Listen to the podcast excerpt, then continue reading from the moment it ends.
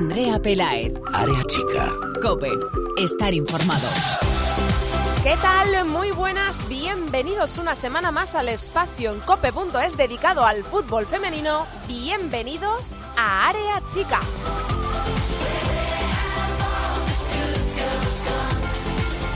Llegamos a la jornada número 7, séptima jornada y es jornada entre semanas. Seguimos cruzando los dedos cada semana para continuar con la primera Iberdrola. No está siendo nada fácil, cada vez se están aplazando más partidos siguiendo un protocolo que cada semana siembra más dudas. Equipos que con solo un positivo no juegan sus partidos y en al menos 10 días no lo pueden hacer para finalizar ese aislamiento. Lo cierto es que se está poniendo cuesta arriba el objetivo principal que es que termine esta temporada, esta liga. El Barça, por ejemplo, lleva dos jornadas sin competir por positivos en sus dos últimos rivales, o el Rayo Vallecano, otro ejemplo que tampoco juega esta jornada intersemanal, se va a plantar en la del fin de semana, en la jornada número 8, habiendo disputado tan solo dos encuentros en liga. Vamos a ver dónde se ubican luego todos esos partidos que es bastante complicado que encuentren fecha en un calendario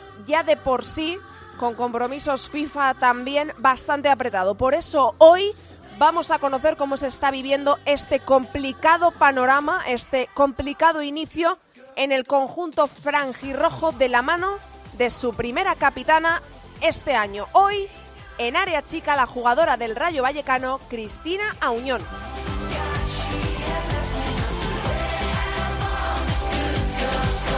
Antes de empezar, una noticia del día de hoy. Partido aplazado. Viene ya siendo bastante habitual esta noticia. Sporting de Huelva, Madrid Club de Fútbol Femenino por cinco casos positivos en el conjunto madrileño. Esta era uno de los encuentros de esta jornada intersemanal. Pues no se va a jugar ese Sporting de Huelva, Madrid Club de Fútbol Femenino. Y la otra noticia no es de hoy, pero es la noticia de la semana del fútbol femenino español es que Vero Boquete es nueva jugadora del Milán. Vero Boquete va a jugar en Italia. Va a ser su octavo país. El currículum, desde luego, más extenso del fútbol femenino español. Desde aquí le deseamos toda la suerte del mundo a Vero Boquete en su nueva etapa en el Milán. No nos entretenemos más, vamos a empezar ya, pero antes te recuerdo como siempre, dónde nos puedes encontrar en redes sociales, en Twitter somos arroba areachicacope y en facebook.com barra areachicacope. Hoy en la técnica tengo conmigo al gran Antonio Bravo. Empezamos ya. Andrea Pelae. Área chica. Cope. Estar informado.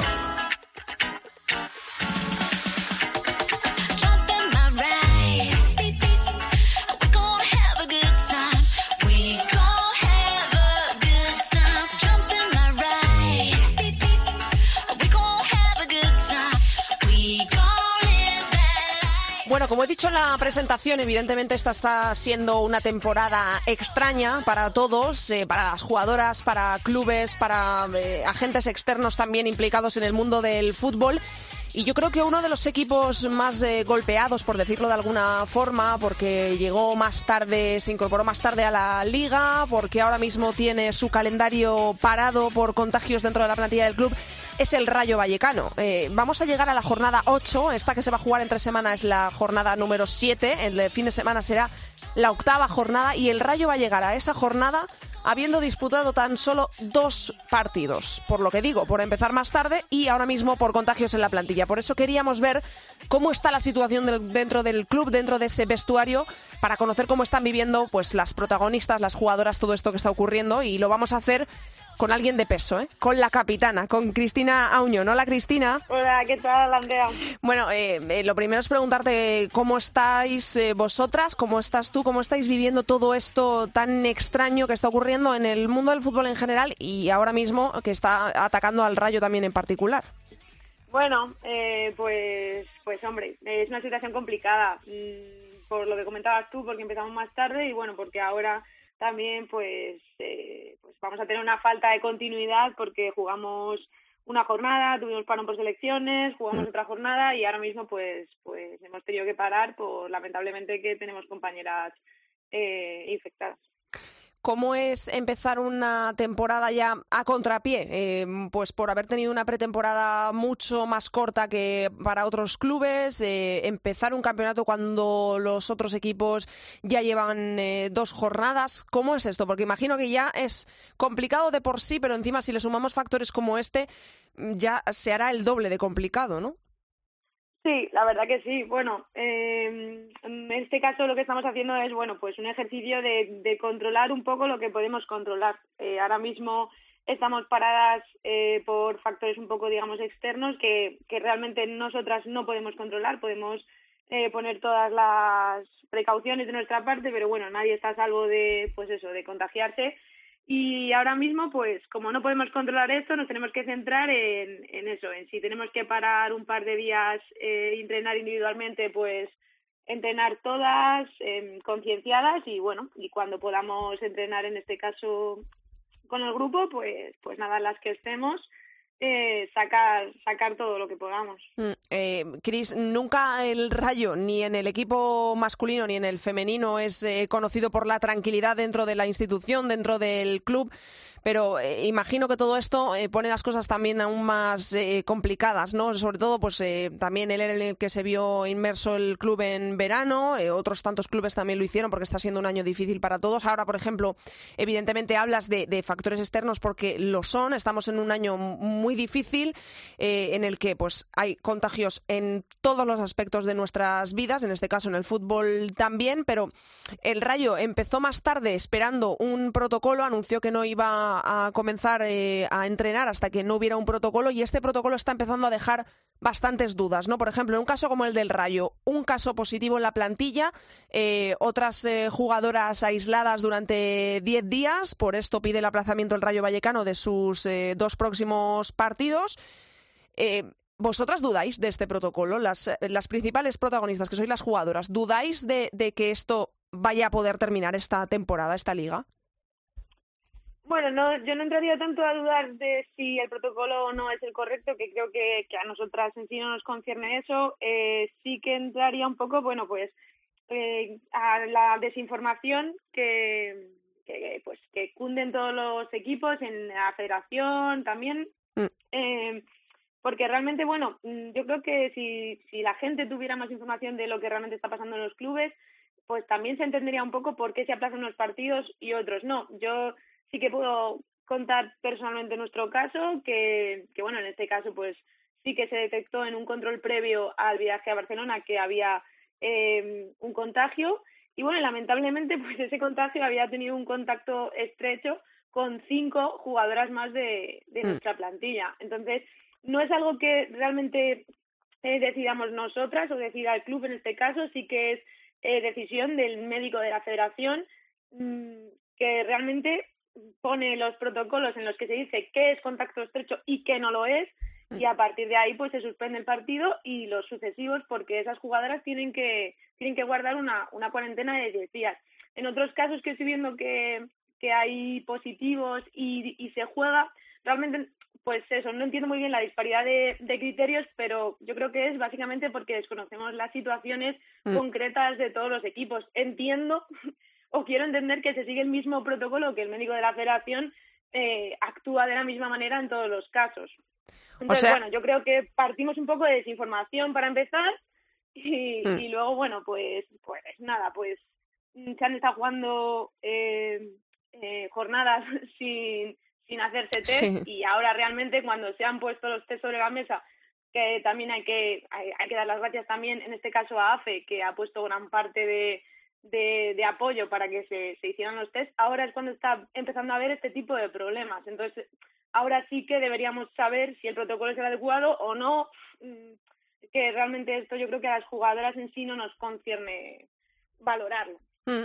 Eh, eh, por tus palabras y porque yo creo que es lo obvio a todos los que seguimos el fútbol femenino, yo creo que siempre mm, el error o el fallo está siempre en el mismo punto un poco, ¿no? Que es la desinformación, como que se hace todo em, un poco sin primero sin tener en cuenta a los clubes, sin teneros en cuenta a vosotras. Pues por ejemplo, em, el ejemplo de la pasada temporada, se cancela la temporada, eh, no se da una explicación, no se intenta continuar con la temporada con un protocolo, con como se hizo con la masculina, estamos de acuerdo, sí, hay mucha diferencia entre la masculina, el dinero que da y la liga femenina. Esto lo sabemos todos, eh, es evidente. Pero yo creo que siempre es como que el primer factor que sois vosotras pasa un poco a ser el último en cuanto a recibir información, ¿no? Yo, yo creo que, por lo que me acabas de decir, yo creo que vosotras tenéis esa misma percepción dentro de los vestuarios, y no digo solo en el rayo, en todos. Sí, yo creo que sí, que hay muchas decisiones que igual se toman de manera unilateral y, bueno, no es solo una desinformación hacia nosotras, que al final somos las protagonistas, sino también un poco hacia, bueno, pues hacia la gente Mm. que sigue, un, sigue una liga y que ahora mismo ve que, que es una liga que está un poco desvirtuada por pues eso, porque ves unos equipos con cinco partidos, otros con cuatro, otros con dos, como es nuestro caso, y no, no, no logra entender por qué. Entonces yo creo que, que todo esto eh, pues parte también de una visibilidad, de bueno, pues mira, pues este equipo eh, juega por estas circunstancias, este equipo juega por estas otras, entonces a partir de ahí pues yo creo que la gente también entendería un poco o se podría llegar a entender eh, por qué está así la clasificación cuando tú te metes mm. a mirar una clasificación y ves que hay tanta diferencia entre partidos. Realmente yo también me pongo en la parte de otros equipos que ahora mismo lamentablemente les no han podido jugar porque los equipos contra los que jugaban, bueno, pues han tenido que aplazarlos por estas circunstancias y yo también entiendo que ellos piensen que es una competición adulterada porque si a ellos tampoco se les dan explicaciones, pues bueno, mm. pues partimos un poco de, esto. ¿Ves factible, Cris, que por ejemplo en vuestro caso, con todos esos partidos que os van a faltar, repito, en la jornada 8 os vais a plantar con solo dos partidos, es decir, seis partidos os faltan? ¿Tú ves posible, calendario en mano, que esos partidos se reubiquen y que esta liga pueda eh, terminar? Eh, ¿Vosotras me imagino que esto será algo que, que, hablaréis, igual sobre todo en el, en el Rayo, porque por ese problema de la pretemporada tenéis más partidos aplazados que los demás, pero vosotras habláis de esto, de, de, de, ver ya casi la imposibilidad de que esta liga mm, se ponga al, nivel, al mismo nivel para todos, porque vosotras tenéis seis partidos menos que algunos equipos. ¿Veis factible que esta liga termine? Bueno, la verdad que realmente es un hándicap y bueno, eh, viendo la, el encaje de bolillos que se ha hecho ya de partida mm, con el calendario, con el primer calendario inicial, no sé dónde se van a ubicar esos partidos eh, y bueno, ya te digo, es algo que desconocemos porque sí que hay muchas fechas FIFA mm. por los compromisos internacionales Mm, no sé, yo, esto es una opinión personal, entiendo que, que a lo mejor se va a atender a, a que simplemente se juegue pues eh, la primera vuelta. Mm, y ya te digo que esto parte de una opinión personal que no he podido contrastar con nadie porque, porque bueno, nadie nos No, me, me parece bien, o sea, evidentemente yo estoy hablando contigo y me parece bien que tú me des eh, opiniones tuyas, que remarques que son opiniones tuyas y es importante escucharlas, ¿no? Porque al fin y al cabo es que las jugadoras sois las a las que hay que escuchar. Sí, bueno, eh, a mí me gustaría de verdad eh, jugar, poder jugar la liga íntegra, pero realmente es que a día de hoy y previendo que, que se aplacen mucho más partidos, no mm. sé cómo no sé cómo lo van a solucionar sinceramente y, y claro Cris todo esto a lo que atañe es a la competición que es lo que nos interesa al fútbol a, a vuestra profesión que es eh, futbolistas pues porque un equipo por ejemplo como el Rayo que además de todo esto hay que sumarle que han llegado 10 jugadoras nuevas que es muy difícil que sin jugar esas jugadoras se acoplen al, al, juego, se marchan jugadoras que eran importantísimas en el once, como, eh, como Altuve, como Eva Alonso. Esto imagino que, también, pues dos jornadas que habéis jugado, dos jornadas eh, con dos derrotas eh, ante equipos que están, bueno, pues el Granadilla que está ahí arriba luchando por puestos Champions, ante el Real Madrid. Pero imagino que esto es lo que más os preocupa a vosotras también, ¿no? La sombra del descenso, que además este año en teoría, si todo puede acabar normal, descienden cuatro. Todo esto es a lo que atañe principalmente, que es a la, a la importancia de la competición, a la importancia de que el club quiere seguir en primera y que esto se le va a poner cuesta arriba con tanto parón, ¿no? Sí, bueno, parece que cada año pues es un puntito más de dificultad, vamos subiendo niveles. Total. bueno, pero realmente eh, en, las sensaciones en cuanto al grupo sí que sí que son bastante buenas. Eh, es verdad pues que tenemos un hándicap de, la falta de continuidad y que hemos podido disputar simplemente dos jornadas. Eh, pero yo creo que, que bueno, no tanto ante, ante, ante el Madrid, que, que igual hubo, sí que se vio un poquito más de diferencia, sobre todo a nivel físico. Eh, yo creo que ante el Tenerife, bueno, perdimos un punto en los últimos minutos, pero sí que se dio una buena imagen. Entonces, eh, a partir de ahí tenemos que seguir trabajando y sobre todo, bueno, no caer en una dinámica negativa. Yo creo que, que, bueno, que perder contra el Real Madrid o perder contra el Tenerife en cualquier otra liga, en otras circunstancias, tampoco sería, sería mm, vamos, nada improbable. Mm. Eh, ¿Cómo es eso de llevar el brazalete después de que lo hayan tenido jugadoras tan míticas como Alicia o, Pablos? Eh, ¿qué, cómo, ¿Qué se siente cuando te pones el brazalete del Rayo Vallecano, que es histórico en el fútbol femenino de nuestro país? No, sí, la verdad que me lo han dejado difícil. ¿eh? he tenido dos anteriores que, que es complicado. Bueno, nada, pues la verdad que que bueno, el peso del brazalete lo llevamos un poco también entre todas, entre Pilar, que es la segunda capitana, o Andújar, que también lleva muchos años en el mm. club, y, y nada, pues la verdad que, que un orgullo, pues también tener el brazalete muchas veces te hace poder ser el, el altavoz de, del equipo, como en este caso, por ejemplo, y, y también, bueno, pues eso, también poder, poder expresar lo que, lo que siente la plantilla y, y muy contenta, la verdad, en ese sentido. ¿Cómo se ve desde fuera eh, al Barça, Cris? Que, siempre, porque yo creo que eh, te, quiero preguntar también, eh, se habla mucho del Madrid, porque bueno, ha llegado el Real Madrid al fútbol femenino, yo creo que esto le hace bien, pero es como que se habla mucho del Madrid y tal, y ya hemos normalizado la superioridad abrumadora que tiene ahora mismo el Barça. una jugadora como tú, con tantos años de experiencia, habiendo estado en varios clubes, ¿cómo se ve al Barça desde fuera? ¿Algo ya imposible de, de, alcanzar? Eh, ¿Se ve ya desde varios escalones por debajo? Bueno, imposible alcanzar, ¿no? Que aquí en Vallecas el año pasado Eso es verdad. Eh, un poquito la, la, oportunidad de meterle mano, pero bueno, es realmente es lo que tú dices, que yo creo que, que lo hemos normalizado y hemos normalizado algo que, eh, que bueno, que en cualquier otro deporte o en cualquier otra circunstancia creo que, que, bueno, que sería mucho de reseñar. Eh, están un punto por encima en esta liga, y, y además es que ellas mismas eh, tuve los partidos y a lo mejor eh, ya llevan una buena renta de goles y ellas mismas se siguen exigiendo. Yo creo que que su techo no, no es a nivel nacional, ellas están compitiendo para ser las mejores de Europa y bueno, yo ojalá lo consigan porque también será bueno para el fútbol español. Hmm. Eh, Cris, la próxima jornada vuestra, que será el sábado, si Dios quiere, ya vamos a cruzar los dedos a tocar madera y todo lo que tengamos que tocar, será ante el Valencia, la siguiente ante el Madrid, que ahora mismo eh, ha notificado que, que aplaza su partido de este miércoles por casos positivos, veremos si puede jugar la jornada, si no sería otra más aplazada también para vosotras. Y, y, eh, compromiso importante porque luego también viene el Levante, ¿no? Valencia, Madrid, Levante, calendario complicado. La primera Iberdrola, desde luego, cada vez más complicada, ¿no, Cris? Sí, sí, la verdad que cada vez los equipos están mucho más parejos, incluso eh, los equipos que, que venían de Reto Iberdrola están dando una, una imagen buenísima. Y, nada, bueno, pues pues ya te digo, cada año subimos un poquito el nivel de dificultad. Pero, pero bueno, eh, me parece me, me, parece una buena noticia para, para la liga y bueno, si ya nos la televisaran ya sería, sería tremendo. Pues sí, en principio en esa jornada 8 parece de momento que todos los partidos van a ser televisados, que esa es otra grandísima noticia, así que vamos a ver, porque también hemos tenido además esa, e, esa dificultad de la que hablas tú de, para quedarse en primera, pues también es la dificultad para seguir el fútbol femenino, ¿no? Cada año un poquito más, más complicado. Eh, por último, Cris, eh, te pido que me digas un objetivo para el Rayo, que imagino que sé cuál es, pero si te pusieras a soñar un poquito más allá de, de quedarte en primera división, de quedaros en primera división, ¿cuál es? ¿Es la Copa? Sí, por supuesto, la Copa es un torneo eh, especial para todos, quizá para también para los más humildes como nosotras, pues porque bueno, porque a un partido todo puede pasar y más ahora que ha vuelto a cambiar el formato, así que siempre se, siempre cada temporada se sueña, se sueña con la copa.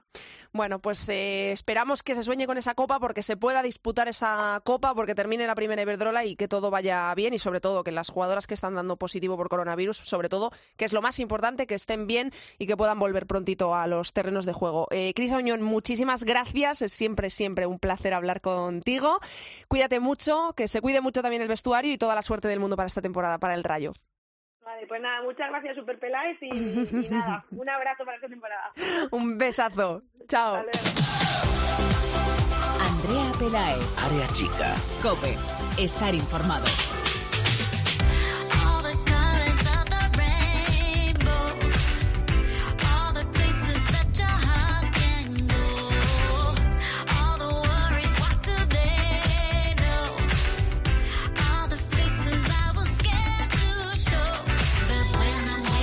Hemos vuelto a salvar una jornada más de la primera Iberdrola. Y digo salvar, evidentemente, porque con todo lo que nos rodea, con el año del coronavirus, con una liga en entredicho cada jornada, estamos viendo todos los partidos que se van aplazando cada semana. Eh, ha coincidido que hemos tenido dos semanas con jornada intersemanal y por lo tanto ello ha acarreado más partidos aplazados. Por lo tanto ya no cumplimos jornadas, sino que las vamos salvando, porque no nos queda otra, pero toquemos madera que esta primera Iberdrola esta temporada se pueda salvar. Vamos a ver cómo ha ido esta última jornada y lo vamos a hacer con un análisis de una de las que más sabe, que es eh, Sandra Sánchez Riquelme de la Liga. Hola Sandra. Hola Andrea, ¿qué tal? Muy bien, ¿y tú cómo estás? ¿Qué tal ese debut eh, de nuevo? Porque recordemos que el año pasado ya los comentabas en, en Vamos, ese redebut como comentarista. Buen partido, ¿no? Para empezar. Buen partido, buen partido. Es verdad, el año pasado estaba en Movistar, pero bueno, este año ya no se emiten partidos de fútbol femenino allí.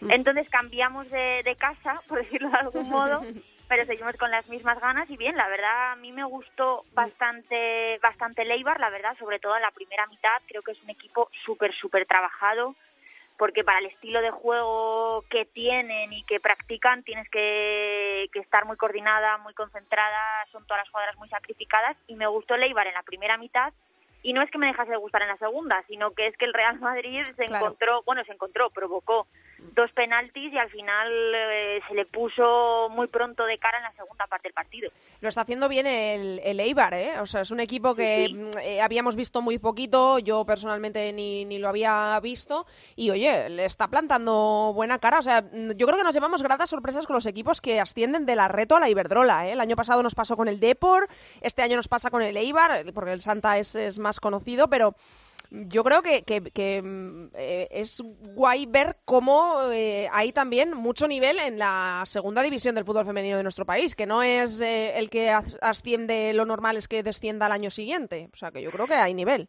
Eso es, yo creo que además en su día lo comentamos que para mí uno de los grandes cambios del fútbol femenino español era incluir esa categoría intermedia entre primera división, entre la primera Iberdrola y, y, nacional, que es Reto Iberdrola, y que eso le iba a dar muchísimo a la competición, porque es que tú metes ahí los que no han demostrado por diferentes circunstancias que no tienen el nivel para estar en primera Iberdrola y los mejores de nacional. Entonces haces un mix, haces como una segunda, como una Liga Smartbank de, de chicos. Eh, extrapolado a las chicas. Entonces me parece que ese es uno de las de los motivos, porque además coincide justo la temporada pasada con el Depor, esta temporada con Eibar y Santa Teresa, cuando antes estábamos acostumbrados quizás a ver a un collerense, con todos los respetos, porque el collerense es uno de los míticos, pero bueno, me refiero a un collerense, a un Oviedo moderno, que estaban muy por debajo. Eh, del nivel del resto, pero esta temporada y la anterior se está demostrando que, que para nada es así. Entonces creo que mucha o gran parte de culpa la tiene esa, esa categoría intermedia. Mm.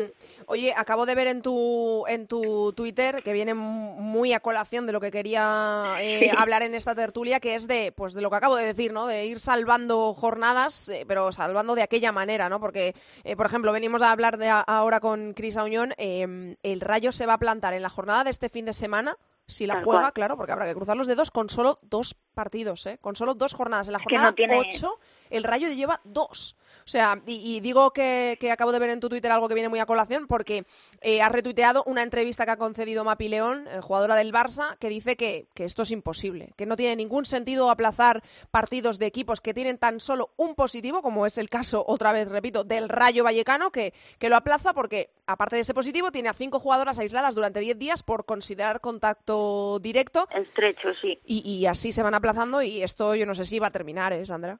A ver, es que yo entiendo y es lo que he puesto en el tweet, firmo debajo de todo lo que ha dicho sí. MAP y también lo han dicho más jugadoras. También mm, durante el fin de semana Vicky, Losada, Leila también se mostraron muy críticas con el protocolo y demás. Y es que creo, al final eh, me refiero, tampoco es eh, un equipo de fútbol sala o de Asobal que claro, tienes que una tiene plantilla, una plantilla más reducida. Eso es. Aquí tienes a 23 jugadoras. Mm. O sea, y aplazar un partido, vale, en el caso del Rayo un positivo y los cinco contactos estrechos. Pero, por ejemplo, ha habido partidos aplazados por un positivo. Sí, sí, y luego sí. también, no entiendo, o sea, el Rayo aplaza sus partidos, pero el español eh, juega Ya, mañana. es que no... Entonces, mm, no, no eh, entiendo, algo falla por Total, es que parece, parece que hubiera un criterio diferente, que, que, que, es que no queremos pensar mal, pero es que nos hacen pensar mal, ¿no? Porque ves que, como, que, como que cada jornada se hace una cosa diferente y que eh, tú ahora mismo si tuvieras que apostar si la eh, temporada va a terminar o no, estás más cerca del no que del sí.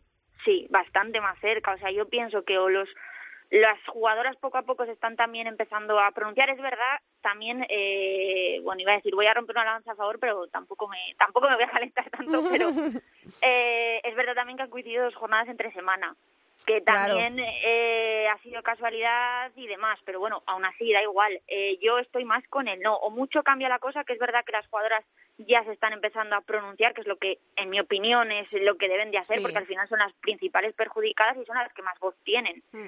Entonces yo creo que o mucho cambia la cosa, o los clubes y las jugadoras se ponen de acuerdo y dan un golpe sobre la mesa y dicen, mira, hasta aquí eh, no podemos seguir con este protocolo, porque está, es que para empezar, Andrea, también es un protocolo que cuando se plantea en ningún momento se plantea qué se hace en caso de aplazamiento de partidos. Total, sí, sí, sí, que no... no... no tiene sentido. Entiendo que igual tampoco se puede hacer lo que se hace en el fútbol masculino por recursos, por un montón de cosas, pero creo que un híbrido, o sea, por lo menos tener un mínimo un máximo, perdón, de positivos para aplazar un partido. Sí, sí, que da la sensación de mm, como que eh, según van pasando las cosas, pues esas decisiones se van tomando, ¿no? Un poco sobre la marcha. siempre, que no hay nada, sí, sí, que no hay nada cerrado y que a ver dónde ubicas ahora ahora mismo eh, seis partidos del Rayo Vallecano, dos del Barça. Eh, vamos a ver el Madrid porque hoy ha notificado que son cinco positivos en la plantilla.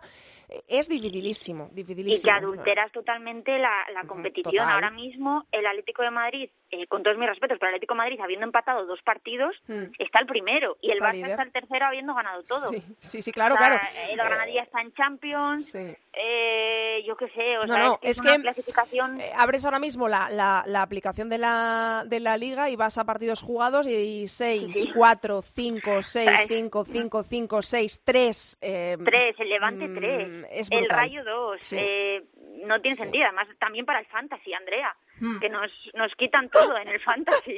sí, sí, total, así no se puede jugar, así no se puede jugar. Oye, me has mencionado el Atleti, el Atleti que igual pecó, yo no sé si, si Dani estaba un poco, lo puso Bárbara en Twitter, eh, pensando un hmm. poquito más en el Barça de lo que dice, pero le salió regular la jugada de dejar a jugadoras tan importantes en el banquillo en un partido a priori sencillo, porque era el Sporting de Huelva, que era eh, el que estaba colista, y se ha dejado puntos valiosísimos para, para perseguir al Barça, que ya sabemos que el Barça está aún así muy por delante, ¿no? Pero bueno, oye, puntos que, que, igual luego los necesita.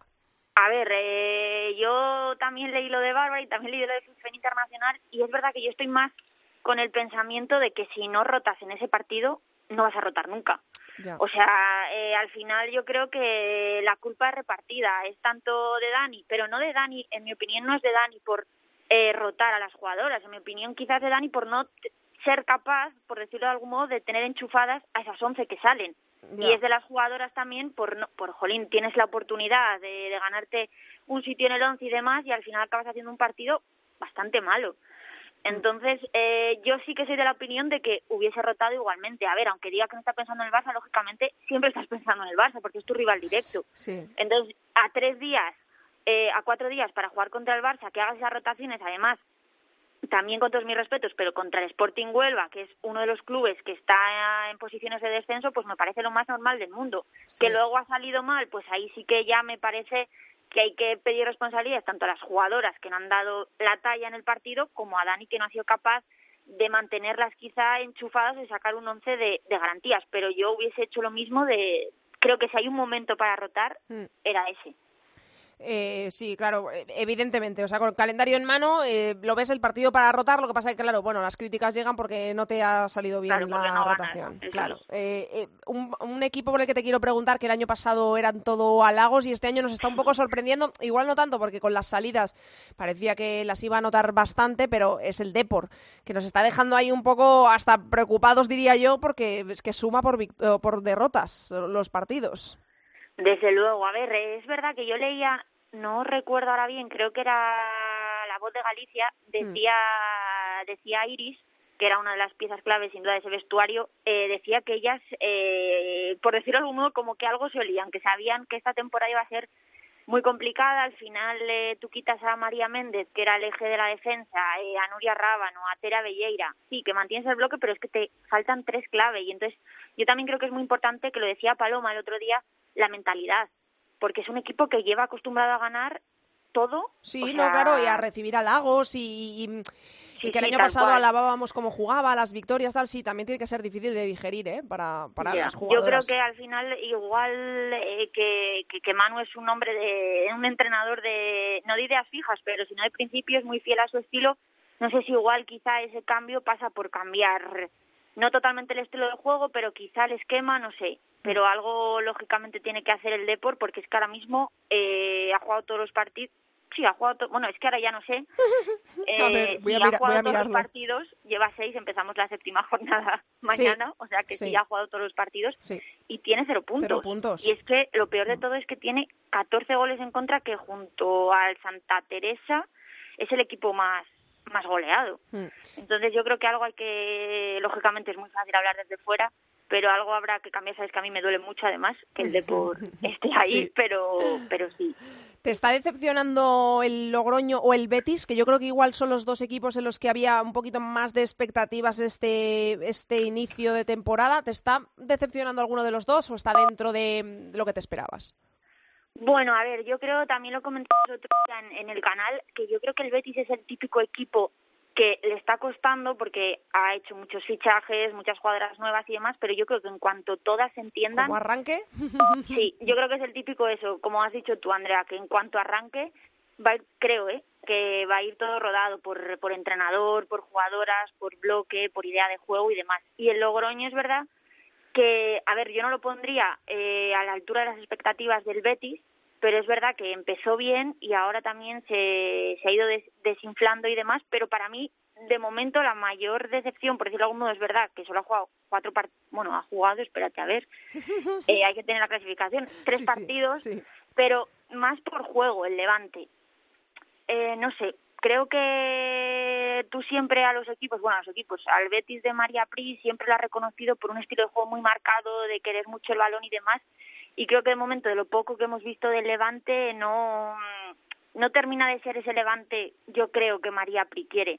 Entonces, para mí también lo metería en ese saco de momento de equipos que no están a la altura de lo que se esperaba de ellos. Bueno, eh, va a ser una temporada tan rara y con tanto Sí. tiempo para pensar entre jornada y jornada, aplazamiento y aplazamiento, que, seguro que encuentran la fórmula antes de lo que esperamos. Pues ahí queda el análisis de toda la jornada, a ver si cruzamos los dedos, la próxima se puede jugar eh, todo y, y- y se puede acabar esta liga, que es lo que queremos todos. Un beso enorme, Pues Sandra. sí. Un beso a ti, gracias Andrea. Chao, Hasta chao, luego. chao. Andrea Pelaez, Área chica. Cope, estar informado. You know I'm back like I never left. I never left. Another sprint, another step, another step, another day, another breath, another breath. Been chasing dreams, but I never slept. I never slept. I got a new attitude and at least sunlight. Yo creo que hoy este espacio, el de siempre, el de Borja Rodríguez de FootFem Internacional, yo creo que lo tenemos que inaugurar con la noticia para el fútbol femenino español, que es que Vero Boquete se va a Italia, su octavo país, ¿eh? va a jugar en su octavo país diferente, en Italia, lo va a hacer en el Milan y aquí poquitas veces hemos hablado de, del fútbol italiano, el Milan que es segundo en la serie femenina, pero hay que preguntarle a Borja eh, cómo valora esta llegada de Boquete a, a la liga italiana. Hola Borja, Hola Andrea, ¿qué tal? ¿qué te ha parecido este, esta noticia? Eh, ¿Tú te la esperabas? ¿Te sorprende? ¿Te parece un buen destino para Vero en el momento en el que se encuentra? ¿Cómo, cómo valoras la llegada de Vero a las filas del Milan? Bueno, no me, ah, bueno, me lo esperaba porque se venía hablando mucho tiempo Mm. en Estados Unidos de que se iba a ir, iba a volver a Europa y se hablaba mucho tiempo del Milan. Y es verdad que algunas veces lo negaban, pero, pero bueno, sí que me, sí me lo esperaba. Y nada, bueno, pues ella ha dicho algo así como que quería una nueva liga y bueno, eso evidentemente quita de en medio la Bundesliga ah, y la liga francesa, aparte de nuestra liga evidentemente. Quizás, ¿no? La liga inglesa podría ser un destino, pero bueno, yo creo que, no sé, no sé, no, sé, creo que ella es bastante veterana, es decir, eh, no es que esté en las últimas de su carrera, pero sí que es, vet- es veterana, eso es evidente, Sí. y quizás el fútbol inglés, pues, eh, un poquito más físico, pues quizás le hubiera venido un poco peor, ¿no? Italia, pues bueno, es un un fútbol, una liga en crecimiento. Yo creo que lo podríamos comparar como nuestra liga Iberdrola, ¿no? De hace unos años. Y, y, bueno, pues se va un equipo que, que aspira a meterse en Champions y, y bueno, que debería hacerlo, ¿no? Es decir, pues la Juventus sí que parece que está un peldaño por encima del resto y nada, pues ahí el Milan, Fiorentina eh, y el, el, sorprendente Sassuolo, ¿no? Pues, pues eh, se pelearán por la posición Champions League y ahí supongo que, que encontrará su sitio porque es una liga en la que ella ha demostrado tener buen nivel en Utah y, y bueno, pues con su calidad técnica, pues en una liga como la italiana debería sobresalir. Cómo molaría haberla visto en la, en la Premier, ¿eh? habría estado, habría estado guay. Sí, la verdad, porque como tenemos mayor acceso a ver los partidos y, Sí. y bueno, ya tenemos a Ona y a Damaris, pues Sí. posiblemente nos hubiera gustado más ahí, ¿no? Además ella se, se define perfectamente con, se defiende perfectamente con el inglés, hasta en Estados Unidos y en otros países, así que bueno, Sí. nos hubiera gustado más verla en Inglaterra que en Italia, pero sí, pero bueno, seguro que, que le va a ir bien. Eh, tenemos que comentar lo que ha pasado en las, en las ligas. Empezamos, eh, como siempre, por la inglesa, que es donde tenemos eh, a las dos españolas que acabas de mencionar. Ahí el City, que, que ha goleado en la última jornada. El Chelsea, que también lo hizo. Luego Aston Villa ganó, el West Ham. Luego tuvimos ahí un empate entre el Tottenham y el Reading. Y luego la victoria por la mínima del Manchester United ante el Arsenal. Yo creo que un poquito las cosas siguen eh, su curso más o menos como lo esperamos, ¿no, Borja, en la liga inglesa? Sí, bueno, yo creo que quizás sorprendente, entre comillas, puede ser la victoria de Sí, Manchester United Manchester. ante el Arsenal. Mm. Bueno, sí- sí- sigue la tendencia esa, ¿no? De que se dice que el Arsenal no gana equipos grandes y parece ser que es verdad. Es decir, el Manchester United ahora se le considera, no se le considera uno de los tres grandes de Inglaterra, o quizás porque no haya tenido ningún título, pero sí que por, todos sabemos que por presupuesto y por jugadoras al final traer a Heath gratis no es.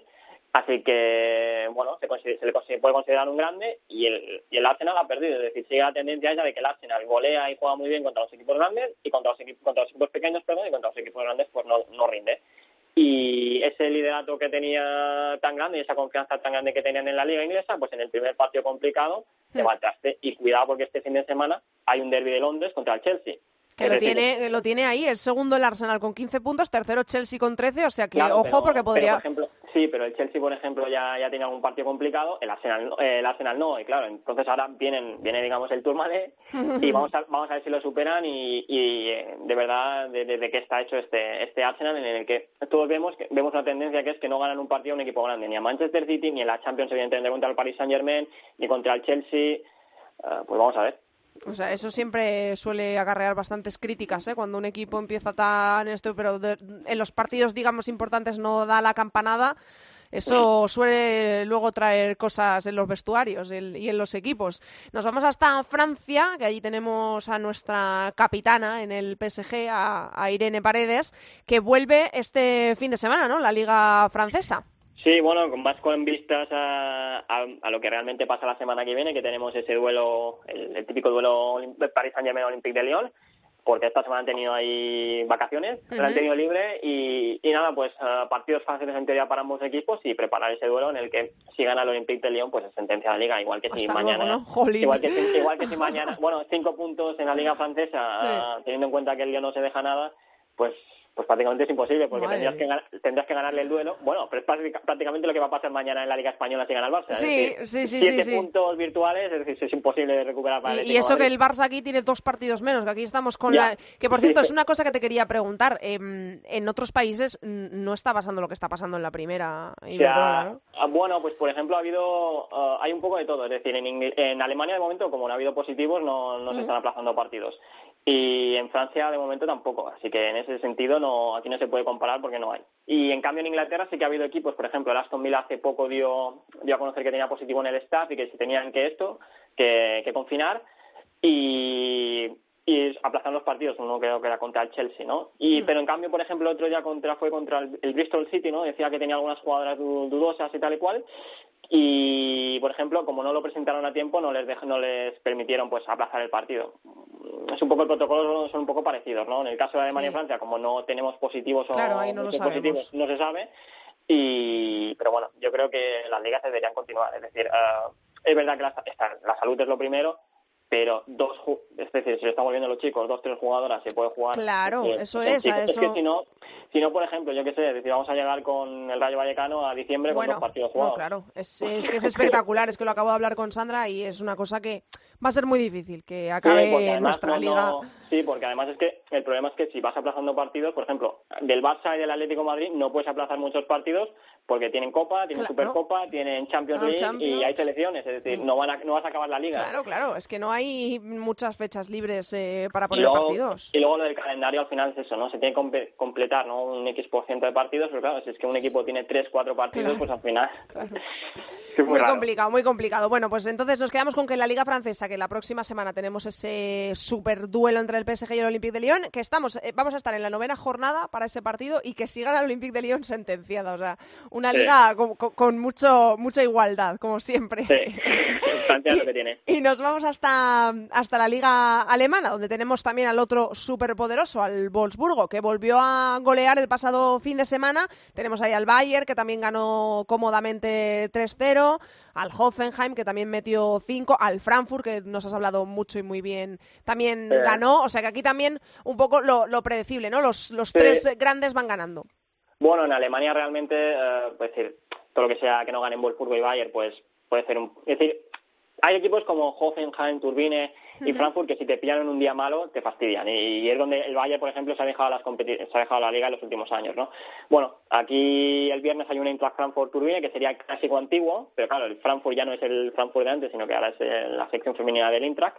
Pero bueno, lo consideramos un, un partido importante porque al final son tercero y cuarto, ¿no? Si no me equivoco. Así que ah, va, de ahí se puede decidir, no se va a decidir, pero la confianza de cara a la Plaza Champions es importante, ¿no? Y el domingo tenemos ese Bayern-Wolfsburgo, con un Wolfsburgo con la plantilla un poco mal, porque al final Pop no llega al partido, Dorsun tampoco llega, Payo ya está lesionada, y bueno, evidentemente, pues eh, Rolfo vuelve de lesión, Van de Sanden están teniendo paciencia con ella, así que bueno, le to- toca un Wolfsburgo sin mucha pólvora arriba, aunque tiene muchas jugadoras buenas de Igual, entonces igual puede ser ahí Sí, la, la no, oportunidad del Bayern, ¿eh? Realmente es la, sí, es la oportunidad del Bayern, ¿no? Realmente este partido tendría que haber llegado con todo empate a puntos, pero hay que recordar, para que no lo sepa, hace dos tres semanas el Wolfsburgo jugó en Friburgo y iban ganando 1-0, pero Pop se lesionó, ya habían hecho todas las ventanas de cambios y no, no pudieron cambiar.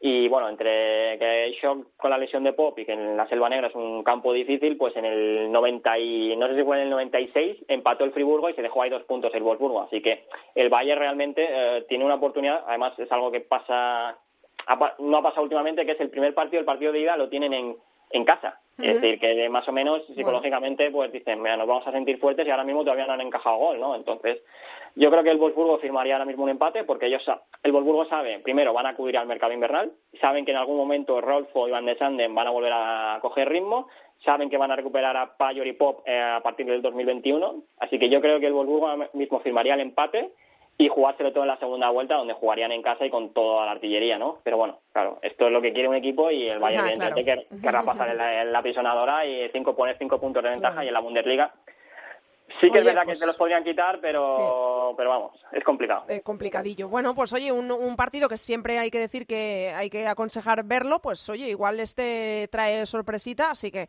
este domingo a las 2 el Bayern Wolfsburgo, también tenemos en la Sí. Liga Francesa el, el otro super mega duelo, pero este es para la semana que, que viene, el PSG Olympique de Lyon. Y además el Wolfsburgo, si no me equivoco, tendrá stream gratis, así que Ah, mira, quien pues- quiera verlo lo pondré. Quiero decir, eh, la liga alemana está ahora un poco, yo he oído las críticas, ¿no? De, de que de que los partidos son muy encerrados y solo puede ver la gente en Alemania. Pues creo que lo van a poner en abierto en algún canal, eh, alguna televisión pública, así que en ese sentido lo podemos ver. Sí. Estupendo. Pues sí, y también pendientes de ese Milan ahora con Vero Boquete que va a jugar este domingo ante la Roma en casa. Muchas gracias, Borja. Un abrazo. Hasta la semana que viene, Andrea. Chao.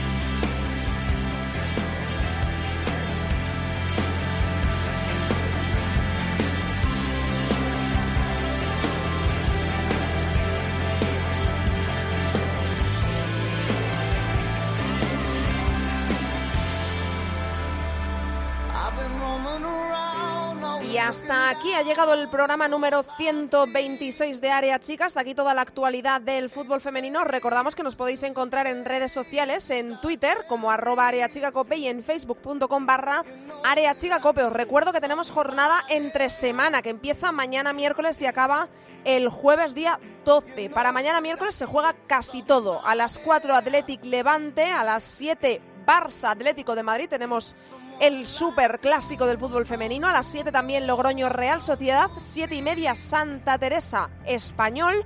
A las 8 el Betis Valencia. 8 y media Granadilla Tenerife Real Madrid. Y el jueves a las 8 el Sevilla Eibar. En esta jornada, recuerdo, dos partidos aplazados. Hemos conocido hoy que se aplaza el Sporting Huelva Madrid Club de Fútbol Femenino y ya sabíamos del aplazamiento del Rayo Deportivo. Así que en esta jornada, esos dos partidos aplazados tan solo se juegan siete.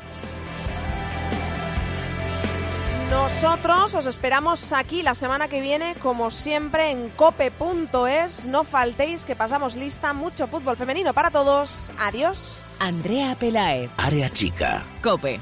Estar informado.